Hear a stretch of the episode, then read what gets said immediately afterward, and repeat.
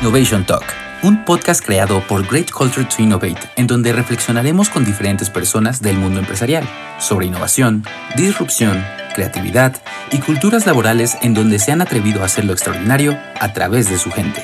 Innovar nos involucra a todos. Cada uno de nosotros somos parte de esta responsabilidad. La pregunta es, ¿para qué? ¿Inventamos soluciones de la nada? ¿Dejamos atrás lo viejo y creamos lo nuevo? ¿Pensamos afuera de la caja o dentro de la caja? ¿Nos enfocamos en lo posible o en lo imposible? Nuestra host Michelle Ferrari, CEO de Great Culture to Innovate, presidenta del Women Economic Forum Iberoamérica y socia de diferentes iniciativas que mueven a más y más personas, nos acompañará en este viaje de reflexión, cuestionamiento y sobre todo de aprendizaje. Bienvenido a Innovation Talk. ¿Estás listo para innovar? Pues aquí estamos. Muy buenas tardes con mi querido amigo, porque creo que eso es lo que representas para mí, mi querido Vincent, por todo el apoyo que siempre hemos recibido de ti desde el lanzamiento de Great Culture Innovate, que estuviste ese día em, con una súper presentación de lo que significa innovación, el futuro, el momento de ahora, ¿no?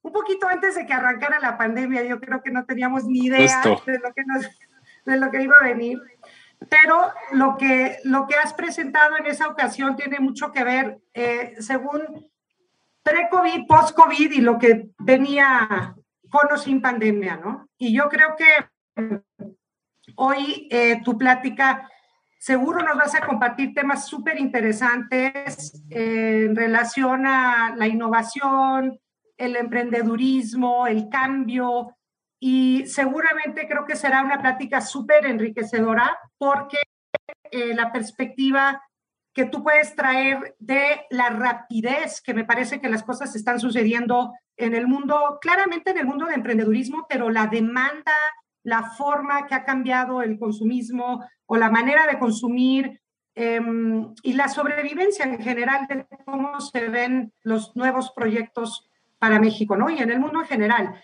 Entonces, me da muchísimo gusto recibirte, Vincent, como siempre, eres algo especial para nosotros y poder compartir eh, este tiempo contigo es, es, de mucha alegría. Así que gracias. Al contrario. Yo te agradezco muchísimo, Mitch, la invitación. Ya sabes que lo único que hay frustrante es que no nos podemos dar un abrazo en persona y que tenemos que estar a distancia, pero nada, muy agradecido y muy honrado por la invitación y encantado de platicar de todos los temas que, que vemos todos los días ahora con, con Endeavor. ¿no? Claro. Y bueno, em, si podemos empezar un poco que nos platicaras en términos de el cambio, la velocidad del cambio, pero un poco inclinado hacia el mundo digital. ¿Qué, has visto o qué ha cambiado pre y post-COVID? Si es que podemos hablar post-COVID, porque no sé si todavía estamos en el post-post o en el veremos el post, ¿no? Pero ¿cuál, cuál es tu percepción de, este mundo ahora, no? Sí, a ver, yo creo que eh, COVID vino a acelerar una transformación digital que era inevitable y que fue la que platicamos en lanzamientos, ¿no? Cómo las tecnologías, cómo la digitalización en realidad se daba en temas de comercio, en temas de consumo, en temas de viajes, de educación, eh, de movilidad, pero siempre eran promesas de una disrupción y de una, una revolución digital que las tecnologías iban a hacer. Y la realidad es que COVID lo vino a poner con esteroides, porque en realidad hoy por hoy prácticamente el mundo y la humanidad está funcionando porque la pandemia nos alejó y la tecnología nos acercó. El hecho de que hoy estemos hablando es gracias a que exista una tecnología que, viene un poco a contrarrestar el distanciamiento que todos tenemos. Y esto implicó un cambio no solamente en la mentalidad de los empresarios, de los emprendedores, sino también en los consumidores. Eh, había gente que se resistía a la adopción tecnológica y que desde COVID ya no tienen de otra. Eh, hay, hay cambios en nuestras formas de, de, en nuestro día a día, en nuestra forma, cuántas veces hemos dejado de viajar, cosas que hubiéramos hecho antes, en dónde nos trasladamos, cómo nos trasladamos, cómo relacionamos el espacio familia, este concepto de home office, que yo creo que ya no es ni home ni office, es una mezcla curiosa entre todo. Pero en realidad yo creo que sí, eh, quisiera hacer como medio una paréntesis en, porque voy a hablar de muchas cosas positivas que va a dejar el COVID, pero no quisiera sonar que no entiendo todo el, drama y la tragedia sanitaria. Evidentemente hay gente que perdió empleo, evidentemente el país está en una recesión, en una recesión eh, muy importante. Entonces, no quiero olvidar y no quiero decir que esto no está pasando y esto es una tragedia tanto este, económica y sobre todo sanitaria, pero yo sí creo que hay cosas muy positivas que va a dejar COVID y a tu pregunta, todavía no estamos en el post, estamos ya a punto de, pero hay cosas que sí vinieron, porque los emprendedores son contracíclicos, porque las tecnologías se adelantan a las nuevas condiciones. Y yo creo que eso es lo que sucedió. Y, tomemos algunos ejemplos para que la gente lo dimensione. Eh, por ejemplo, comercio electrónico. La gente dice, ya el e-commerce creció mucho. ¿Cuánta gente no hizo su primera transacción en línea en esta pandemia, ¿no? Yo creo que hay mucha gente en el país que probó por primera vez una transacción y se dio cuenta que funciona y se dio cuenta que llega el producto. Pues esta gente ya venció, digamos, una barrera cultural y probablemente mañana continuará a consumir en línea. Los datos que dan la sobre el consumo de e-commerce es gigantesco el crecimiento, pero además tiene muchísimas eh, muchísimos efectos colaterales, quiere decir más tarjetas que procesan en plataformas de pago, más este, industria del, de la última milla de entrega. O sea, hoy las calles están llenos de este, estafetas, este, Amazon Delivery, 99 minutos, Rapis, Corner Shops, que pues, en, realidad ellos te están acercando el, el consumo. Entonces, este, eh, esta parte cambia mucho, la parte del contenido, los hijos se educan de otra forma. Eh, en fin, no veo ninguna industria que no vino eh, desafiada por el COVID. Pero sabes que, Vincent, estoy de acuerdo contigo, yo creo que no hay ninguna industria, pero sí hay industrias que me parece que han podido darle la vuelta más rápida o entenderlo más rápido o ser más ágiles en la forma de accionar al entendimiento de lo que estaba o lo que está sucediendo, ¿no? O sea, yo creo que lo que tú hablas del, del consumidor, que probablemente muchos han hecho su primera transacción ahora, que es la verdad una muy buena noticia, creo, porque también eso deposita una confianza o cruza una barrera que va a permitir, em, pues sí, alcanzar otros eh, alcances de consumo que antes no existían, ¿no? O la gente empieza a entender una forma distinta de, consumir, em, sin dejar a un lado, obviamente, el tema de la experiencia. Creo que todavía puede ser que haga falta un poco. O sea, yo, yo soy una fiel consumidora de varios de tus emprendedores, porque además ayudan muchísimo, no solamente en temas de COVID, pero a las mamás que trabajan o papás que trabajan, simplemente es un, gran alivio no tener que salir a comprar o, invertir tiempo en ese tipo de cosas, ¿no? Pero sí creo que el tema de la experiencia de este e-commerce em, también tiene algo de qué hablar, ¿no? O sea, yo creo que gran mayoría de las marcas, no necesariamente si de tus emprendedores, pero de la gran mayoría de México, cuando tú te metes a, un, a una experiencia e-commerce, no quisiera decir una marca en particular, pero falta todavía revolucionar un poco en ese, hacerlo más Amazon. Eh, es, que, ¿no? Sí, ¿sabes qué? Lo que, lo que yo creo que a, tu primera parte de la frase, cuando mencionaste hay industrias que, que están, digamos, contracíclicas y todo, más bien yo creo, todas las industrias, llámese commerce, travel, mobility, educación han sido siendo desafiadas. Dentro de las industrias hay gente formateada para ganar este momento muy particular de cambio muy veloz, eh, sacudida y a través de tecnología resolverlo. Y eh, tomando el, ejemplo del e-commerce me parece súper claro. Eh, tienes un boom de e-commerce, tienes tiendas cerradas, la gente se monta en portales en línea, pero la gente hay gente que cree que lo que pasaba en la tienda tiene que pasar en el portal y no, es un tema de experiencia omnicanal, es una experiencia integral. Y creo que las startups y scale que son eh, nativos digitales, que nacieron para entender este consumidor, atenderlo, cuidarlo, hablar su mismo idioma y, eh, y enfocarse en este cliente, hoy están ganando mucho más terreno que aquellos grandes que vivían del offline y que se vieron forzados a montar, pero que no entienden que la experiencia es muy distinta, el lenguaje es diferente y que a lo mejor no es simplemente el producto que tienes que entregar, sino es la experiencia desde cómo lo compras, cómo te llega, cómo está empacado, cómo hay un seguimiento. Y creo que ahí las startups y las scale-up tienen una ventaja de tiempo enorme porque los grandotes tardan en entender esta migración digital. Es correcto, totalmente. Y no sé qué nos puedas compartir un poco sobre el mundo de los emprendedores que tú ves, o sea, cómo pueden partir de esta revolución digital como una ventaja competitiva en sus industrias, porque lo que nosotros alcanzamos de ver de Endeavor, que ojalá en los últimos minutos de la plática nos puedas dar unas ideas de lo que hace Endeavor para los que no necesariamente entienden a, nivel de detalle, pero la gran mayoría de los emprendedores que se ven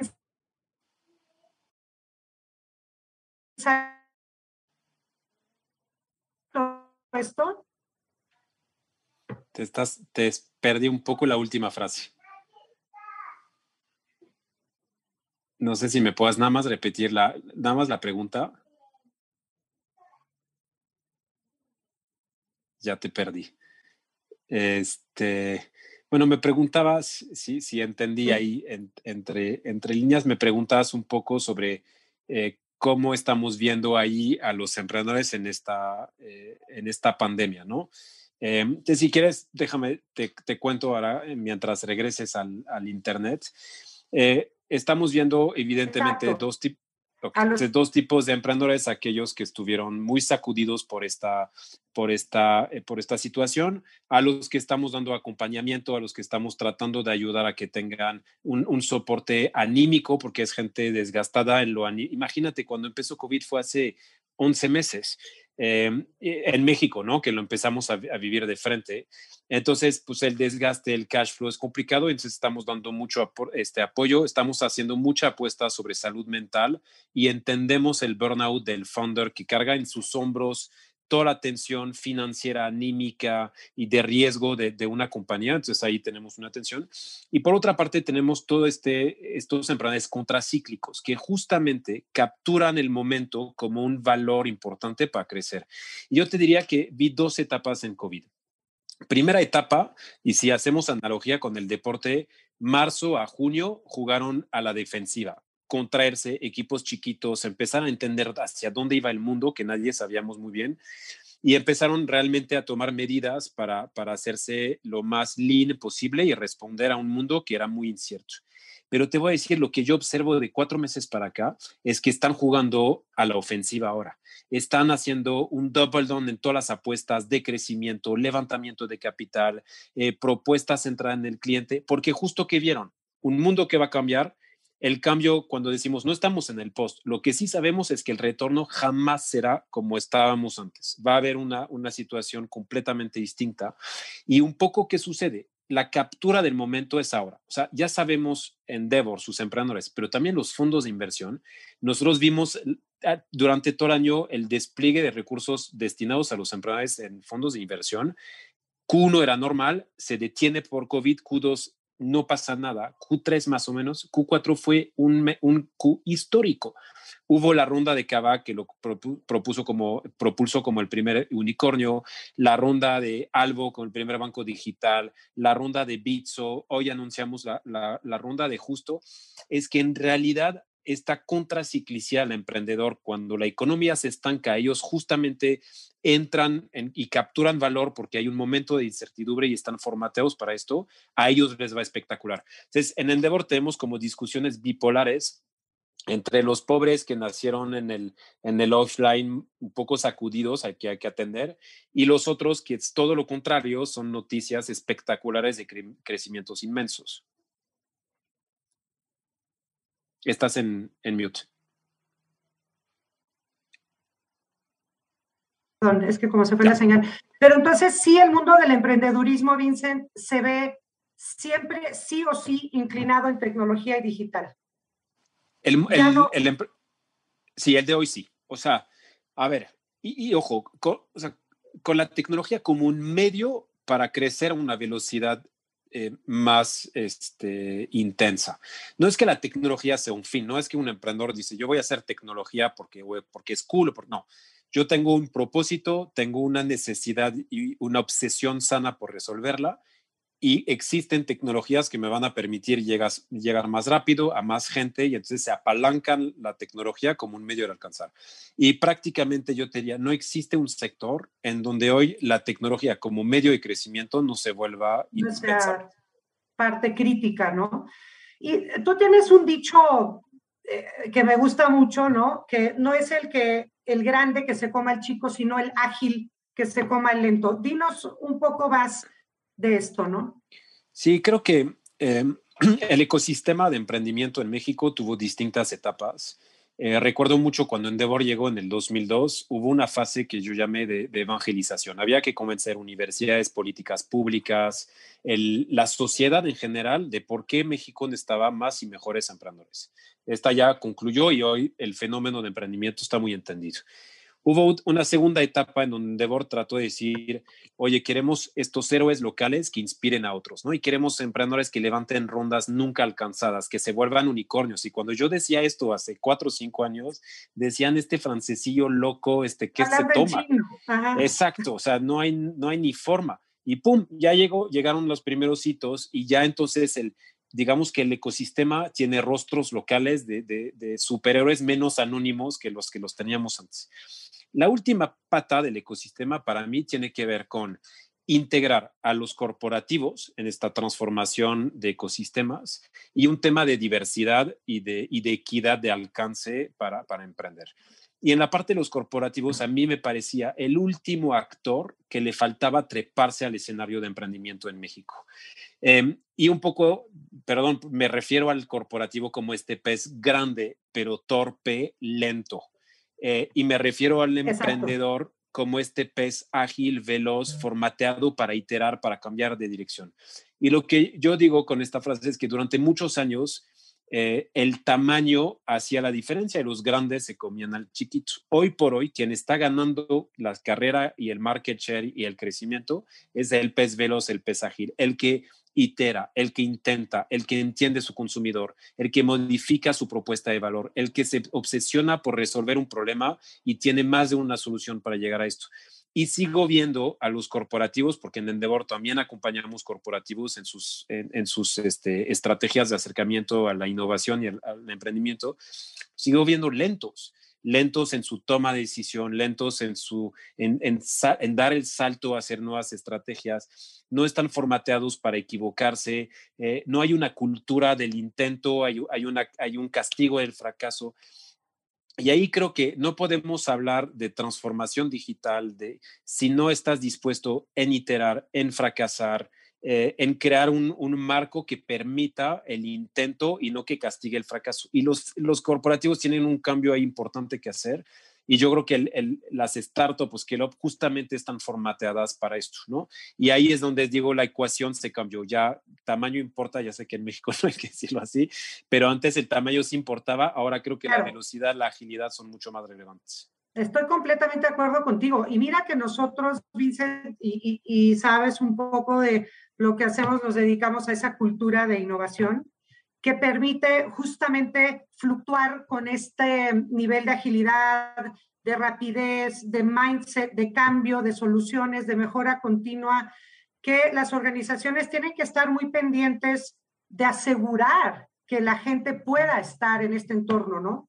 Así que yo creo que sin duda tu, tu dicho es un dicho eh, que no solo un dicho, es una realidad, me parece. Y hay que estar muy consciente de, de cómo está funcionando este mundo de rapidez, ¿no? En, en, en, estar en este radar lo antes posible, ¿no? En este juego donde las más chicas o, las que pueden moverse así de rápido entren al juego, porque si no, creo que las chances de sobrevivir son pocas, ¿no? Son pocas. Y, y yo un poco creo que, ah, para nada más profundizar sobre esto, yo, yo creo que hay hay dos o tres capas que hacer. O sea, la primera es, creamos, y ustedes son los expertos, cultura de innovación. O sea, ¿cómo le hablas? Porque a lo mejor hay un un director de innovación, un chief of transformation, y ellos están conscientes, pero detrás cuando pasa legal, pasa finanzas, pasa procesos, a compliance, se, se entorpece. Entonces, ¿cómo creas un, equipo completo y plural que hable de innovación, que entienda la innovación y que no la vea como un enemigo, sino un aliado al crecimiento, ¿no? Entonces, esto hay un tema cultural. Pero después, yo sí creo que la mejor forma que un corporativo se acerque a la innovación es buscando agentes formateados para hacer disrupción. Y yo creo que durante muchos años hemos tratado de oponer al grande con el startup. Y hoy entramos en una era en donde los dos se necesitan, en donde, eh, y, los dos tienen lo que le falta uno del otro. Es decir, el grande tiene reputación, clientes, recursos, em, entonces eso le da mucha solidez el startup o el scale-up tiene velocidad, agilidad, iteración, procesos nuevos, tecnología. Y cuando tú los pones en una relación armónica, y insisto mucho en la parte armónica, no se trata de que uno sobregane sobre el otro, se trata de realmente decir, cómo juntos te voy a montar yo en mi músculo comercial para que tú crezcas y tú me vas a inyectar un nuevo producto tal, esta relación armónica beneficia a todos. Y entonces por eso la mejor forma de innovar es buscar afuera puentes que permiten enlazar ambos este, que tienen lo mejor de, uno al otro. Sí, es un mundo mucho más colaborativo, ¿no? O sea, es más, eh, una economía mucho más compartida también en justamente lo que dices, ¿no? Si no hay la capacidad interna, buscas afuera este tipo de brazos o alianzas que te permitan avanzar de una manera mucho más rápida, ¿no? Que está realmente muy interesante el concepto. Ojalá mucha gente lo pueda llegar a abrazar de esta manera, porque no me parece que sea un tema tan fácil de, digerir o tan rápido de digerir para grandes, grandes marcas, ¿no? Y lo otro que me encantaría que nos compartieras, Vincent, este, además conociendo algunos de tus temas en el mundo de la importancia de la diversidad, ¿cómo ves el mundo de la evolución en cuanto a Women in Tech? Porque de esta no te me ibas a escapar, ¿no? Sí, está bien. Este, mira, y, y quisiera, yo, yo veo a diversidad más allá que género. Toquemos género porque sí me parece me parece súper relevante, pero más allá. Yo creo que, eh, a ver, en, temas de género, eh, nosotros, eh, Endeavor, el primer emprendedor, y no sé si te acordarás de esto, pero en 2002, cuando Endeavor en sus inicios selecciona el primer emprendedor, es Marta y Baile. O sea, Marta es, es, mujer, es Marta, ¿no? Este, con, con Bebemundo, pero de Marta, que era la anomalía dentro de Endeavor, todo el resto eran este, hombres, familias principalmente y one man show encabezando eh, proyectos, ¿no? Y de repente, cuatro o cinco años para atrás, empezaron ahí como que las primeras mujeres a tocar puerta de Endeavor. Y llegó mucho con el nuevo enfoque de, primero, ya no viajes solitarios, sino equipos de cofundadores y lo que empezamos a observar son estos equipos de, emprendedores casi siempre ya vienen con una mujer como cofundadora, con un rol importante y, este, y relevante para la compañía. Y haces un fast forward en cuatro años y de un portafolio completamente masculino empieza Courtney de Runa, este, Juana de Swain, Mariana de Ben Frank, este, Itzia de Trocker, y empieza a ver que ya no es una anomalía, ya empieza a ser constantemente un nuevo rostro femenino que llegue al emprendimiento, lo cual celebro eh, muchísimo porque hacía falta. Y creo que estamos a punto de, como ya empiezan a tener éxito, empiezan a tener mucho, mucho alcance, va a haber un momento en donde la nueva generación, las mujeres que hoy están en la universidad, conozcan sus historias y digan, si ellas pudieron, yo puedo, y se van a empoderar de que una persona lo hizo. Entonces, yo creo que solo va a ir en aumento. Eh, últimamente, prácticamente hizo una estadística en Endeavor, el 30% de las compañías que llegan al proceso de Endeavor ya tienen al menos una mujer cofundadora. Entonces, quiere decir que eso es interesante. Estamos por lanzar un estudio sobre Women in Tech que estudia un poco qué condiciones diferentes hay. Y en realidad lo que estamos viendo es que existen ciertas condiciones que son un poco más difíciles. Acceso a capital, el, mundo del capital privado está muy, está muy eh, organizado y, hecho para hombres, ¿no? Entonces, a lo mejor cuando mujeres inviertan en mujeres va a destrabar un poco esta dinámica, pero va a llegar. Y hay fondos en México que ya tienen mujeres este, de, de eh, managing partner. Entonces, yo diría que la tarea de, Women va a llegar y el estudio que estamos por publicar esperaría que motiven a muchas más a dar el salto, porque lo único que yo observo en, el camino, digamos, de, de emprendimiento en las universidades, la, cuando haces un concurso, la cantidad y la calidad de los proyectos de las mujeres es infinitamente mayor de los hombres y sin embargo te estoy diciendo el 30%. Entonces hay algo que pasa en el camino, ¿no?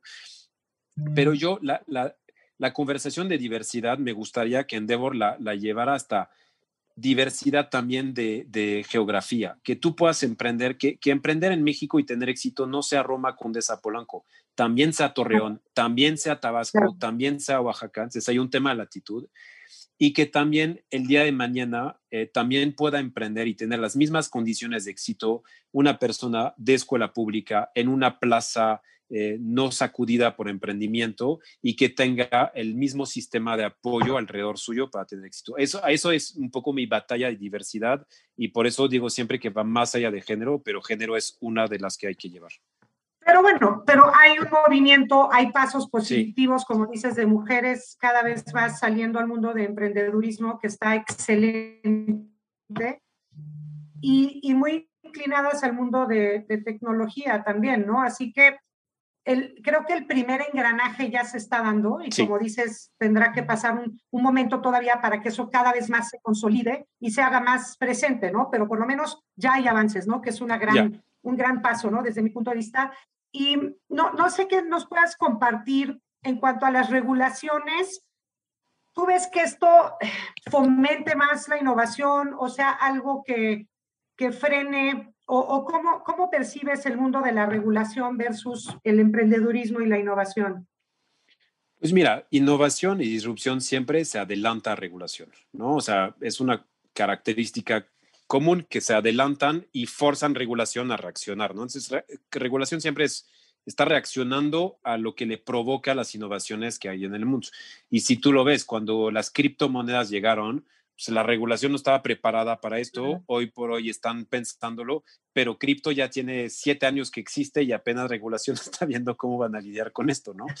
Eh, entonces, yo creo que regulación nunca obstaculiza eh, innovación, porque la innovación va por encima y va por adelante. Lo que sí es que hay ciertas regulaciones que son factores que apalancan la innovación o que la frenan. Y, creo que en México tuvimos eh, sobre todo el tema de, la, de, permitir salidas, eh, que significa, retomando si quieres la analogía de los peces ágiles o grandes o tal, en la cadena del emprendimiento pues tiene que haber pues como la cadena alimenticia, ¿no? Ya, hay, hay un último que cómic se queda con, con, el, con el bocado. Em, esta faltaba en México, no había salidas, no había ni salidas en bolsa, porque la bolsa tenía poco estímulo y estuvimos mucho tiempo sin enlistar bolsas en México, ya hay dos bolsas, a ver qué, nos da, qué nos deja. Y la otra salida posible es que un corporativo adquiera una compañía de alto crecimiento. Eh, el caso de Corner Shop, que es una empresa Endeavor, que fue primero adquirida por KFC, que la, eh, por Walmart, que la KFC detuvo este deal y después Uber Eats lo, lo adquirió y fue apenas validado, yo creo que los tiempos que ponen regulación son incompatibles con los ciclos de vida de un emprendedor. Cuando tú hablas de 6, 9, 12 meses, en vidas de un startup, es un mundo de diferencias. Son compañías que van a una velocidad tan tal de, disrupción que lo que creo que lo que puede afectar regulación es sus tiempos en entender y asimilar la innovación. Y, ese tema de la regulación es general a nivel mundial, ¿no? No estás hablando solamente en temas de México, ¿no? Es en general. Sí, correcto. no, es algo que, podamos decir que en México se puede haber más afectado, o US, o, o la región latina, etcétera, ¿no? No, yo creo que es, es, es, normal. La gente, los emprendedores traen nuevas condiciones al mercado, nuevas posibilidades. Y Exacto, y luego regulación lo, ah lo percibe y trata de atenderlo, pero para esto ya pasó una serie de tiempos. Y mira, fíjate que las innovaciones tienen siempre algo en común. Normalmente empieza por una especie de pirata. Eh, y, por ejemplo, no sé si recuerdas a Napster, ¿no? Este que fue, digamos que el primer portal pirata para descargar este, eh, música, ¿no? Después tienes el que lo regula, o sea, este iTunes fue el jugador que vino como a institucionalizar y despiratizar, digamos, lo que hacía Napster. Y Spotify lo vino a desplazar, ¿no? Y probablemente Spotify lo van a desplazar en poco tiempo. Pasa esto un poco en todo. El primero que viene a romper está tan en una línea gris de regulación que es este pirata o este Napster de las industrias. Regulación lo persigue, uno lo oh. pone y ya después se sigue así, ¿no? Súper ejemplo, ¿eh? La verdad es que platicar contigo podríamos estar aquí horas, Vincent, porque hay tanta, tanta inspiración.